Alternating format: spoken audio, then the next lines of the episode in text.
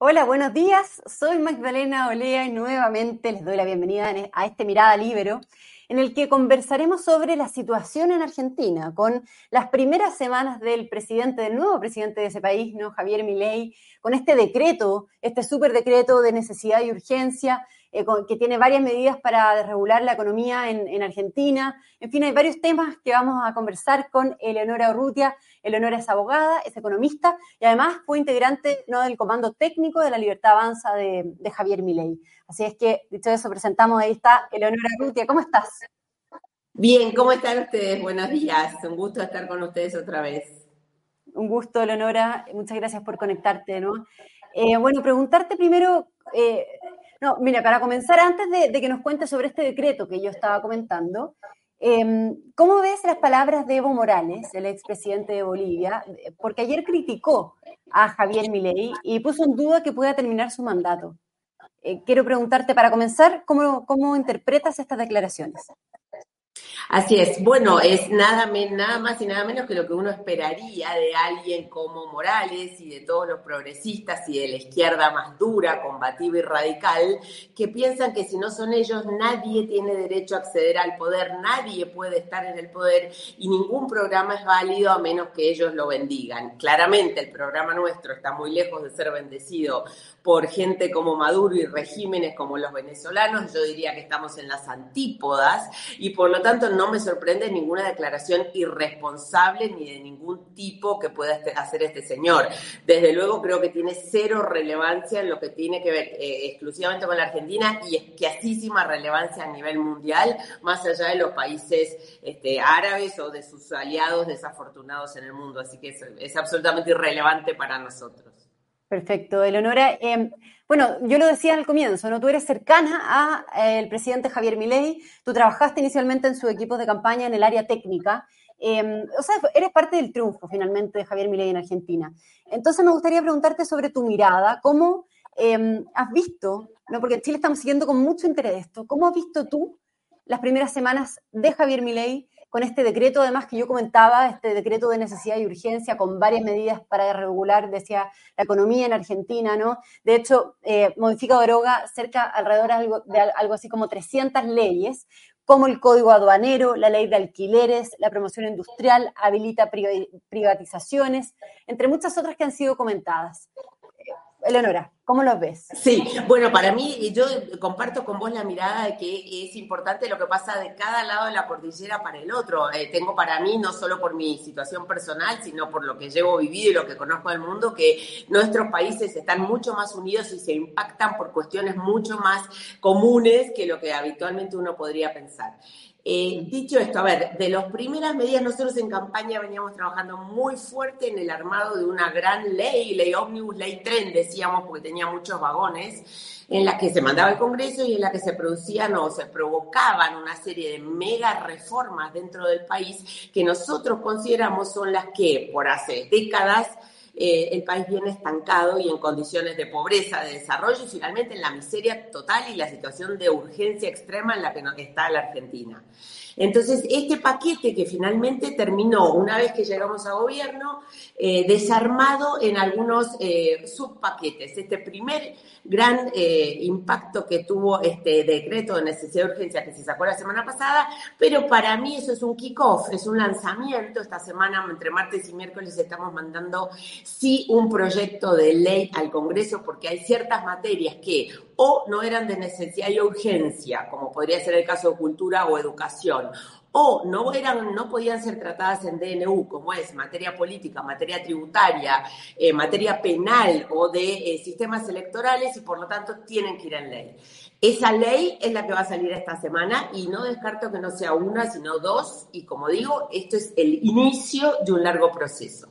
Si querés, hablamos concretamente del decreto de la semana pasada que es este famoso decreto de necesidad y urgencia, que yo creo que acá en Chile no ha provocado, bueno, sorpresa, primero porque no es habitual que un presidente llegue y en una semana lance semejante estallido o bomba en la sociedad. En ningún país es prácticamente estimado o sucede, digamos, nosotros hace mucho veníamos trabajando en esto.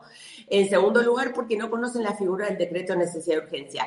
Esto es importante para entender el contexto y de qué sirve este decreto. Les doy la forma jurídica o la forma institucional y después si querés hablamos algo de los contenidos.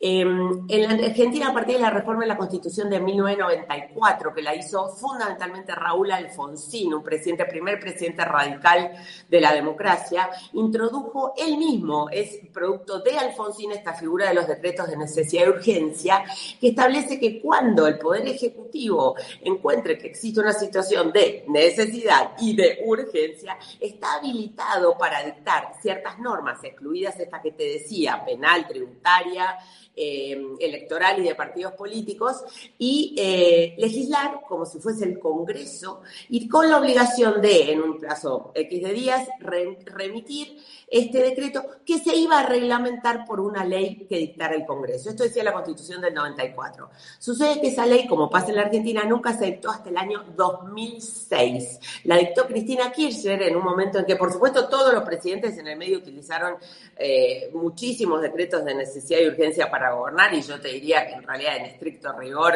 quizás Menem al principio, pero el resto no tuvo mucha necesidad y urgencia hasta lo de la pandemia. Eh, y en el año 2006, Cristina Kirchner, que movía todo por DNU, DNU le decimos a este decreto de necesidad de urgencia, saca esta ley aprovechando mayoría en las dos cámaras, produciendo una cuestión que es bastante polémica y que es que lo que la Constitución estimaba era que para que ese decreto fuese eh, válido, no tenía que ser rechazado por ninguna de las dos cámaras. O sea, ambas cámaras tenían que aprobarlo, senadores y diputados, y entonces ahí sí el decreto tomaba fuerza de ley. Y es como si hubiera sido una ley. Sucede que en la ley del 2006, que es esta ley 26122, lo que hacen es eh, reglamentan este artículo 99, inciso 3 de la Constitución y dicen, basta con que una Cámara, diputados o senadores, no trate el decreto no, o no lo rechace, esto es, lo apruebe, eh, para que el decreto quede válido. O sea que con una sola Cámara, ya un decreto de necesidad de urgencia puede quedar válido como si fuera una ley. De esta ley, que fue del año 2006, nadie dijo nada nunca. Cristina Kirchner, Mauricio Macri, Alberto Fernández con Cristina Kirchner, todos emitieron decretos de necesidad de urgencia. Nunca nadie dijo nada. Bueno, pues llegamos nosotros y ¿qué decide? Yo en eso no tengo la decisión, ¿verdad? Pero ¿qué decide el presidente? Dice, mando un, decreto de necesidad de urgencia. Argumentos, si ustedes leen el decreto de las 200 páginas que tiene, 100 más o menos son considerandos, argumento la, la necesidad y la urgencia, y la realidad es que es muy difícil discutir que hay necesidad y que hay urgencia en la Argentina, y mando una serie de medidas que son permitidas en materia de DNU al Congreso, eh, digo, saco el decreto, queda vigente ocho días después de su publicación y lo mando al Congreso para que el Congreso lo trate. Como el Congreso... Claro, ahí está... Entiendo que diputados y senadores estaban cuestionando la forma, ¿no? De hacerlo vía decreto, esto que nos está explicando bueno, pero más allá de enviarlo directamente como ley al Congreso, ¿no? Está bien, pero el tema es justamente, para eso están estos la forma es absolutamente legal y constitucional. Nadie que haya sido miembro del Congreso o miembro del Ejecutivo o en ningún momento se haya opuesto a esto puede ahora decir, ah, no, pero resulta que lo que mandaba Cristina Kirchner sí era de necesidad de urgencia y no lo critico y lo aprobamos. Y esto no es de necesidad de urgencia, cuando sabemos que la Argentina está, ellos están haciendo un cuestionamiento político ni legal ni constitucional, porque legal y constitucionalmente es perfectamente válido. Ahora, si no les gusta, lo que tienen que hacer es reunirse las mayorías que se exigen por esa ley que ambos que aprobó el Congreso en ambas cámaras y rechazarlo. El problema es que no lo pueden rechazar porque no tienen esas mayorías. Perfecto, o sea, eso es lo que está pasando. Eso, eso me interesa, Leonora, sobre el camino legislativo que viene ahora. Explícanos primero sobre esta comisión bicameral esta figura de 16 legisladores, ¿no? ¿Qué, qué es? ¿Qué, qué porque a esto va a tratar este DNU, ¿no? es absolutamente irrelevante. La comisión bicameral, que se integra por seis diputados y senadores, es absolutamente irrelevante. Puede tratarlo, puede no tratarlo, puede opinar en contra, puede opinar a favor, es opinable. Lo que importa es luego el tratamiento en el recinto. Así que la bicameral, que acá dieron tanta importancia, para nosotros es absolutamente irrelevante. irrelevante. Lo exige la ley, pasa por una bicameral, la bicameral se conformó y lo va a tratar. Ahora, eso, es una opinión que se eleva al eh, recinto de las cámaras y en las cámaras se vota. Si alguna de las dos cámaras no logra rechazarlo, el, decreto queda vigente. Y eso es lo que va a pasar. Ya, y tú dices entonces que no, no, no tiene posibilidad de rechazarse porque no existirían los votos para poder rechazarlo en las cámaras. Así es, no tiene los votos para rechazarlos en la Cámara.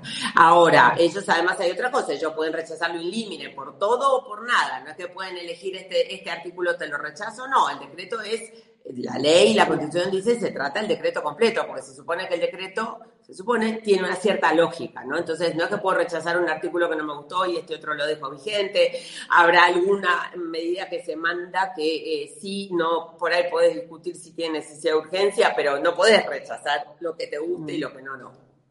Ahora, el honor final. Yo creo que va a quedar vigente, o sea, al final de la discusión, esto queda vigente. Es mi opinión. Perfecto. Eleonora, pero este decreto que es una medida estructural muy potente, ¿no? Como lo que estamos conversando, muy rápida, que va a generar este efecto y que es un intento de salvar de cierta medida a, Argentina en, toda esta situación económica en la que está sumida, en este panorama, ¿no? Tan desolador, con la inflación, con, bueno, con todos los niveles que ya se conocen. Eh, ¿qué, reacción ha generado? Te lo pregunto porque sabemos que han habido protestas, cacerolazos. Em, no sé, ¿cómo has visto tú la reacción luego de, este, de anunciar este decreto de parte de Milei? Primero te corrijo o te, te, agrego algunas cosas al inicio. Este decreto, como te dije, es el punto de partida. En mi opinión, en algunas materias, incluso es muy leve y muy light, como materia laboral. Yo había trabajado un proyecto eh, muchos meses antes en campaña eh, de una reforma laboral estructural muchísimo más en serio. Esto apenas, tampoco fui yo la que decidió lo que va al, finalmente, digamos, uno era mesa técnica, pero arriba de uno estaba la mesa política, pero esta es un esbozo y vos sabés que del otro lado es uno de los grandes problemas que tiene la Argentina, materia laboral, por el desempleo y por el tremendo poder que tienen los sindicatos, eh, que son completamente corporativistas eh, y están entramados entre las peores eh, corrupciones o corruptelas que existen en el país y que traban la economía. Eh, ahora, em, em, eso fue muy light. Yo creo que eso si no se profundiza, no es un decreto mágico. Hay cuestiones como la ley de alquileres que sí se deroga, se le hace un tremendo favor a los inútiles de los legisladores que habían aprobado una ley que empeoró considerablemente la situación de los inquilinos. Nosotros no teníamos obligación de mandarla, la verdad que es una barbaridad lo que salió y nunca se animaron a decir que era una barbaridad. Se les hace un favor, eso es operativo. Ahora, hay otras cuestiones, como te digo, lo laboral que es un camino que se inicia y si no se profundiza no va a desregular eh, mágicamente el mercado laboral. Eh, las empresas públicas, que es otro gran tema, se las transforma en sociedades anónimas para poder venderlas o entregarlas como paquete accionario, pero tampoco queda nada resuelto, simplemente se transforma el régimen jurídico. En fin, el decreto tiene una variedad de normas eh, que tendrías que tratar una por una, digamos, no esperemos que esto es una magia, ni mucho menos. Esto es un primer lanzamiento, incluso apurado, incluso sin mucha negociación. ¿Por qué? Porque había que marcar una señal, un rumbo y un camino, y había que generar un debate y había que obligar al Congreso a sentarse a discutir, porque el Congreso había entrado en sesiones extraordinarias y no funcionaba hasta marzo. En fin, es una medida inicial muy potente de un gobierno nuevo, de gente que somos todas nuevas que, sí tiene, yo me parece que todo es importante, pero no va a provocar nada por magia, digamos. Ahora, respecto a, la, reacción que ha desencadenado y al tema del orden público, Eleonora. Sí, bueno, por supuesto, eh, eh, mi ley tiene 56% de los votos. Fuera de esto está todo el resto de la sociedad, o digamos, o ponerle mezcla, ¿no? Eh, tenés diferentes tipos de reacciones que son completamente esperables. Los partidos políticos, la gente, los lilitos que llamamos nosotros, la gente de Lisa Carrió, los inútiles de siempre, que salen a cuestionar la legalidad, entonces dicen, voy a ir al Poder Judicial. Resulta que en la Argentina, y creo que acá es igual, vos no puedes ir al Poder Judicial porque no te gusta una norma y entonces declarármela inconstitucional. Al Poder Judicial se va por un caso concreto y un interés específico afectado. La Corte no tiene facultades para, eh, para eh, dirimir cuestiones legales en su totalidad. Por lo tanto, el que tenga algún problema a partir de la implementación del decreto, ese individuo tendrá que ir a la Corte y plantear qué artículo y en qué caso y a él personalmente le afecta este decreto. Y así podrán ser mucha gente que haga lo mismo, mucha gente que no lo haga, en fin, eso es la vía judicial. Luego tenés la vía de la calle, básicamente, sindicalistas y piqueteros, Piqueteros son para nosotros estos líderes que dirigen a la gente pobre, que en la Argentina, como es el 50% de la población, cobran subsidios especiales, distintos tipos, canastas alimentarias, subsidio por hijo, monedas, pero en definitiva cobran. Y estos líderes eh, nefastos que tenían estas agrupaciones sociales se encargaban de obligarlos a ir a sus marchas, a cortar las calles y a interrumpir el normal, normal tránsito, a incendiar lugares públicos porque si no, como ellos les retenían el cobro, no les daban la mitad es lo que le dan de lo que el Estado les transfería. Lo que nosotros hicimos, sí, y sin necesidad de decreto, necesidad de urgencia, fue decir, se acabaron los intermediarios, acá cada uno cobra, cobra directo con una tarjeta y se acaba la obligación de ir a ninguna parte. Por eso fue que en la primera marcha de protesta que viste, a 10 días de asumir el gobierno la semana pasada, la, casa de, la Plaza de Mayo estaba vacía, porque la gente que dijo, nosotros le dijimos, la plata es tuya, el que cobra sos vos, el que está en situación desgraciada sos vos, nadie te tiene que pedir un favor a cambio.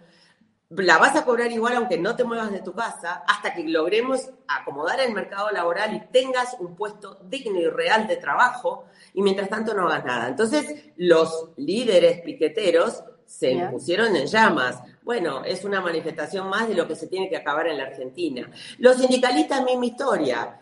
Los sindicatos cobran por todos lados cuotas sindicales, sacan de obras sociales, sacan de jubilaciones, sacan de los empleos, de los contratos, de los formales, de los informales, cobran de todas partes, son todos millonarios. Esto, este decreto es muy light al respecto, pero lo que se está tratando de hacer es decir, ok, el sindicalismo tiene que estar, saquemos la obligación de que toda persona esté afiliada, le guste o no le guste un sindicato. Tratemos de ir a la afiliación voluntaria, tratemos de ir a una negociación por empresa, en donde los trabajadores decían con el empresario, muchas veces tenés pymes de 20, 30 empleados y tremendos sindicatos atrás como el, de camioneros o el de Moyano, el de transporte, bloqueando a las pymes. Sí, entonces bueno, también es de esperar que toda esta calle se incendie y toda esta calle proteste, pero bueno, es que justamente vamos contra esos intereses. Pero Leonora, entonces tú hablas de tres vías, ¿no? O sea, el tema del Congreso, la discusión ahí, eh, que nos explicabas muy bien respecto a eso, el tema del orden público y de las, estas protestas y, la calle, ¿no? Y eh, también el tema judicial. Pero considerando estas tres aristas, tú dices que este decreto de mi ley eh, finalmente va a terminar aprobándose y si es así, ¿cuándo empezaría a regir este decreto, Leonora? Entra en rigor, en vigor a ocho días hábiles después de su publicación. Entra en vigor esta semana. Hay medidas que son operativas y medidas que hay que reglamentar. Hay medidas que se irán modificando con el tiempo, con el funcionamiento, medidas que quedarán tal cual, se eliminó la ley de alquileres, listo, se eliminó la ley de alquileres. Y además es un primer paso que hay que complementar con un montón, muchísimas leyes, decretos, reglamentos, de regulaciones que tendrán que venir a continuación. La Argentina está hace muchos años entrampada en una maraña de regulaciones, intereses corporativos, digamos, lo que lleva, eso sería otro podcast, hacer el análisis de por qué la Argentina está como está el punto es que eso hay que, se empiece un camino en donde se inicia el desarme de eso, ojalá. El decreto no tengo dudas que va a quedar vigente, es absolutamente insuficiente. Tienen que venir una serie de otras medidas. Y más allá de lo que la gente proteste, grite o lo que sea en la calle, lamentablemente este gobierno ganó con estas instrucciones.